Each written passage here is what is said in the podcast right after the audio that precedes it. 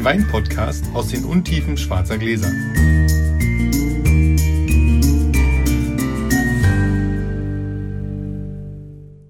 Hallo Felix. Moin, moin, Sascha. Moin, moin, ist schön. Heute ist ja ein bisschen später. genau. Das ist später als letztes Mal. Wir würfeln direkt los. Wir erklären die Nee, Spielregeln. bin, letztes Mal habe ich angefangen, jetzt bist du dran. hast du auch wieder recht. Die zwei. Zwei. Dann Die drei. Siehst du? Jetzt ist er langsam Ja, ausgeglichen. ja finde ich auch. So, dann gehe ich los. Ja, nimm die Gläser Ich nicht. nehme die Gläser. Hallo, ich stehe also wieder im Nebenzimmer, weil wir gesagt haben, wir sagen euch immer, was es für ein Wein ist. Und dazu gehen wir ins Nebenzimmer, damit Felix nicht weiß, um was es geht. Wir trinken also dieses Mal von mir einen Chateauneuf de Pape von Claude Pape aus dem Jahr 2006.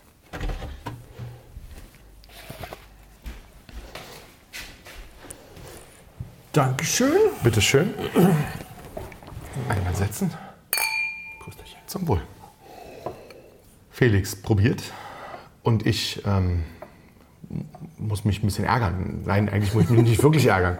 Ich habe ich hab, ähm, die Woche eine Wehe von meinem Vermieter fürs Weinladen bekommen und muss halt mehr Geld bezahlen. Ich habe die auch bekommen. Wir sind Nachbarn beim Weinlager. Ja, das ist wirklich, eigentlich ist es nicht ganz so schlimm. Also im Gegensatz zu anderen, zu anderen Städten ist es in Berlin erträglich. Also wir- müssen jetzt, was, was stand drin? Ich glaube 5% mehr bezahlen.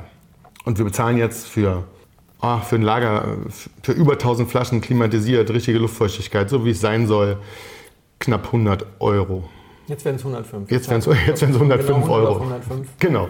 Also, und ich darf mich auch wirklich gar nicht darüber ärgern, weil das bis jetzt der einzige Vermieter war, der davor zwei oder dreimal von alleine die Preise gesenkt hat.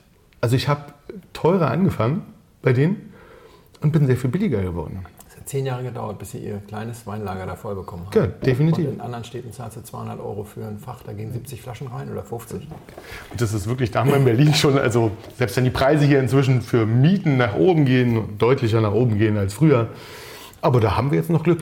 Gut, wir haben keinen Felsenkeller und es ist, nicht, es ist jetzt nicht so mega schön. Aber das ist den Weinen ja total egal, die haben ja keine Augen.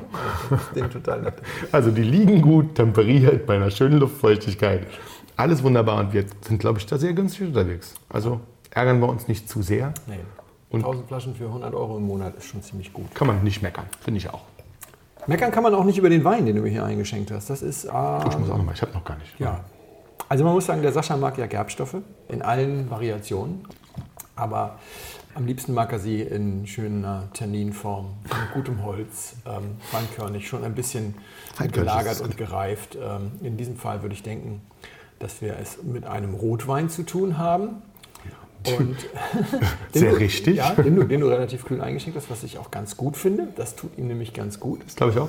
Er gefällt mir ausnehmend gut. Ich sag mal, wenn wir gleich auflösen, wird es wahrscheinlich ein Rebsortenmix sein, der nicht mein Lieblingsmix ist. Es ist so eine sehr typische Aromatik dabei, bei der ich sage, ja, ähm, habe ich wahrscheinlich vielleicht ein oder zwei Flaschen von im Besitz in dieser Konstellation, maximal, weil es einfach nicht so meine Baustelle ist. Aber man kann von mir als, als äh, sag mal, professionellen Weinkritiker, mittlerweile traue ich mich ja das zu sagen, auch erwarten, dass ich so die ganz, äh, die ganz äh, profanen eigenen Vorlieben mal ausblende. Er ist in dieser Form extrem gut, extrem gut und sehr gelungen, sehr hochwertig. Ich mag ihn sehr, aber ich schlage jetzt halt keine Purzelbäume. Wenn ich in dieser Ecke unterwegs wäre, geschmacklich, würde ich vermutlich Purzelbäume schlagen. So, Jo, finde ich schon. Das ist schon großer Sport. ja. Ist es. Finde ich auch. Also ist es wirklich. Ist es auch in der Ecke. Ist halt tatsächlich jemand, der jemand, der sehr eigen unterwegs ist, das schon ewig und gut macht. Vor allem das Weingut macht das schon ewig und lange und sehr, sehr gut. Ähm, wo liegen wir denn? Also, obwohl du wirst es erraten. Ich würde denken, wir sind in Südfrankreich. Ich Ja, das stimmt, denken, natürlich. Wir sind an der Rhone. Ja, das stimmt. Ähm, wir sind an der Nordrhone. Ja, nee, warte mal, da sind wir nicht. Da wäre ich dann wieder, da wäre ich wieder glücklicher. Wir sind wahrscheinlich etwas weiter südlich dann. Und das ist die, die sind die dort üblichen Rebsorten-Mix-Geschichten. Ich kann es mir immer nicht merken. Und dann ist es ein- GSM und dann ist es ein, warte mal, ist es für Côte d'Iron ist es zu gut, also ist es dann ein Chateauneuf du Pape. Das ist ein Chateauneuf de Pape, genau. Und also, ja, das ist schon sehr typisch. Also er hatte Ja. so, eine, so, so grundtypische Ja. Noten da drin, wo man ihn eigentlich ganz gut erkennt, dass es also aus der Ecke kommt. Da, hast du völlig recht, finde ich auch. Und ja, atemberaubend gutes Holz. Davon hatte er mal sehr, sehr viel. Das nehme ich auch an. Sehr viel So, wahrscheinlich. wahrscheinlich ein Wein, den man in seiner Jugend vorgeworfen hat, er wäre ein Parker-Blockbuster, äh, würde darauf schielen sozusagen. Aber das Holz hat sich halt extrem gut entwickelt. Sehr schöne Geschichte dazu. Der Winzer, man sagt, der Winzer hatte mal Besuch von Parker und Parker sagte zu ihm dann, also wenn Sie von Ihrem Wein noch mal eine extra Cuvée machen würden, also was Spezielles, würden Sie von mir auch durchaus 100 Punkte und das wahrscheinlich auch öfter kriegen. Der Winzer dankt abgelehnt und gesagt, er macht seinen Rotwein und den Warte macht er und dabei lässt das. Da müsste ich jetzt eigentlich auch das Weingut erraten können, weil die Geschichte kenne ich. Die hast du mir, glaube ich, mal erzählt. Äh, das ist dann ganz einfacher Name. Ach Mensch. Ja, ewig alt, ewig lange dabei. Sag mal schnell. Claude Pape. Claude Pape ist das. Sehr schön. Finde ich auch. Jahrgang Das ist ein 2006er.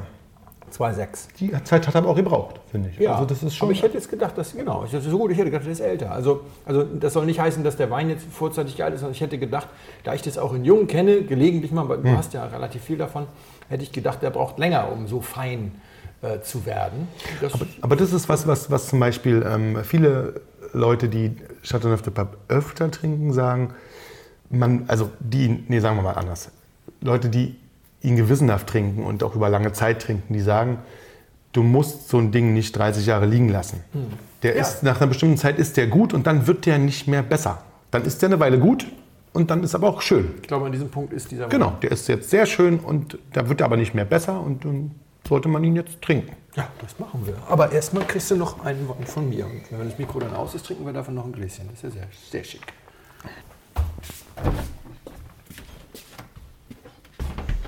Sascha kriegt jetzt von mir einen Sonnenstuhl erste Lage Spätburgunder 2015 von Schmitz Kinder, weil wir eigentlich viel mehr Spätburgunder gemeinsam trinken, als man bei Anhören dieses Podcasts glauben könnte. Es wird Zeit endlich mal. So. Mein Lieber, viel Vergnügen. Dankeschön. Ganz aufgeregt. Mach mal.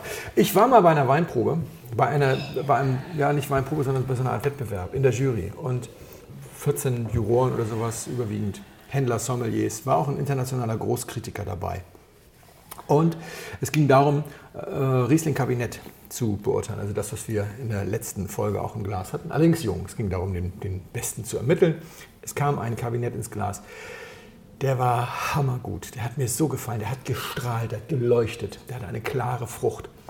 Der hatte eine vibrierende Säure. Der war so reintönig und so filigran und dabei doch so tief und satt und so weiter. Und ich war dabei und sagte, das ist mein, das ist mein Wein, das ist in dieser Kategorie, ist das 100 Punkte, das geht nicht besser, das geht noch nicht mal anders, das geht genau so muss das sein. Und wurde dann so reihum so ein bisschen diskutiert und so und dann zum Schluss erhob der Großkritiker das Wort und sagte, dieser Wein ist total gemacht. Er ist für Menschen gemacht, die nicht so viel von Wein verstehen, so bam, bam, mal kurz alle abgewatscht, denn das ist im Keller hergestellt, damit das jetzt so schön strahlt und diese Primärfrucht und so, das ist alles total gemacht und in zwei Jahren zerfällt der und da bleibt nichts mehr von übrig und das ist gar nicht so toll, wie alle sagen. So, daraufhin merktest du, wie etliche Leute die Stifte wieder in die Hand nahmen und den Wein abwerteten. Ich bin standhaft geblieben und äh, weil ich das für, für Quatsch halte, aber egal, es, der Wein ist dann insgesamt Dritter geworden. Und das lag ausschließlich, dafür lege ich meine Hand ins Feuer, ausschließlich daran, dass dieser Großkritiker diese, diesen Vortrag gehalten hatte. Nachdem alles ausgewertet war und der Wein dann eben Dritter war, wurde dann auch entsprechend aufgedeckt und es wurde dieser Wein aufgedeckt und der Wein war Egon Müller-Scharzhofberg, Scharzhofberger Riesling Kabinett. Für diejenigen, die das jetzt nicht wissen, alles das, was ich eben gesagt habe, es gibt einen Wein, auf den das alles überhaupt nicht zutrifft und das ist genau dieser. Also man kann keinen größeren Blödsinn verzapfen über einen Wein, über diesen Wein. Das ist ganz traditionelles Weingut, der ist ganz traditionell hergestellt, da ist gar nichts gemacht. Das, die machen sehr, sehr viel im Weinberg, damit die Trauben ordentlich wachsen und dann machen sie nochmal sehr, sehr viel im Keller, weil sie alles wegschmeißen, was da nicht hingehört. Und dann machen sie den teuersten Kabinett der Welt, der kostet mittlerweile auch 65 Euro und der ist dann Wenn man ihn bekommt. wenn man ihn bekommt. Und er ist dann so gewachsen. Und ich erzähle die Geschichte A, weil ich nicht frei von Schadenfreude bin, gebe ich, gebe ich gerne zu. Aber B, vor allem, weil ihr bei uns im Podcast sowas nicht hören werdet. Also ihr werdet, wir sind der festen Überzeugung, dass man nicht schmecken kann, wie ein Wein gemacht ist. Es gibt zwar eine Art, Wein zu machen, mit dem Ziel, einen gewissen Geschmack zu erreichen und das haut auch häufig hin. Hm. Der Umkehrschluss ist aber tödlich. Zu glauben, alles, was in seiner Jugend als Riesling nach Ritchie schmeckt, ist kalt vergoren. Oder alles, was Gummibärchennase hat, hat eine scharfe Mostvorklärung. No fucking way, Entschuldigung, pardon my French. Aber es ist einfach Blödsinn. Und es gibt ganz viele Kollegen und es gibt auch berühmte Kollegen, die einfach nicht davon lassen können. Ne, die dann auch, obwohl sie solche Erlebnisse haben, wie ich finde, sich auf die Knochen blamieren, trotzdem immer weiter das erzählen. Wir machen das nicht. So, Wort zum Sonntag. Sag mal was, wie ist denn der gemacht, der Wein? Yes. Ich glaube, den haben sie super gemacht. Ich habe ihn noch gar nicht probiert. Ich finde ihn großartig. Ich mag den sehr. Also sogar sehr. Sehr. Mhm. Finde den super. Mhm. Ich hätte jetzt erstmal gesagt, das ist ein Pinot. Dann sag's doch. Das ist ein Pinot. Oh, du sagst kluge Dinge über Wein. hat eine großartige Nase, hat eine, ein ganz, ganz schönes Holz, ja. ich. Also es ist wirklich eine, eine, eine, schöne Frucht. Nicht zu doll, aber sie ist da und sie ist ziemlich grad. Mhm. Also, wenn ich sage, sie ist grad, dann ist sie, also man schmeckt sie sehr schön und sie ist sehr, sehr fokussiert. Sie ist weder überreif. Genau. Noch hast du den Eindruck, die haben da was Grünes mitgelesen, no. auf das es bitte möglichst schön nach Laserschwert schmeckt. Mhm. Sondern es ist genau da, wo du denkst, ah, mühelos. Genau. Mühelos. mühelos ist ein schönes Wort dazu. Ja, schön. Der ist total mühelos. Ist auch, also schmeckt auch mühelos. Und Obwohl er. Wo kommt er her? Ich würde ja hoffen, Deutschland. Es würde mir sehr freuen, wenn, wenn so ein schönes Teilchen auch mal wieder aus Deutschland kommt es gibt ja auch so gute Weine aus Deutschland, das muss man ja. so sagen. Aber er kommt aus Deutschland. Der ist toll. Aber soll ich dich jetzt mal schockieren? Jetzt bin ich gespannt. Es ist der Zweitwein. Oh. Und der Erstwein ist noch viel, viel besser. Ehrlich? Ja. Verdammt. Aber ich kann dir das erzählen, weil du kriegst ihn nicht mehr, weil er ist zugeteilt. Er ist zugeteilt. Ich habe drei Flaschen von mir. Das wollte ich nur mal so Super. sagen. Vielleicht Warte, ich mal Ach, Angeber. Es gibt einen neuen Stern am deutschen Pinot-Himmel. Muss man einfach mal so sagen. Bin ich gespannt. Jetzt. Das ist der. Das ist nämlich äh, Randersacker Sonnenstuhl. Das GG heißt Sonnenstuhl, das ist die erste Lage, die heißt Randersacker Sonnenstuhl. Die Franken kriegen es nicht hin mit ihrem, mit ihrem, mit dieser erste Lage, äh, mit dem Stein und so. Ist schwierig, aber Hauptsache sie machen guten Wein. Also VDP-Franken meine ich damit.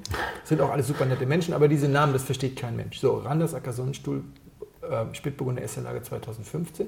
Der kleine Bruder vom Sonnenstuhl GG, das einfach unfassbar gut ist, mhm. von dem ich mir drei gekauft habe. Also das ist ja schon sehr gut. Ja.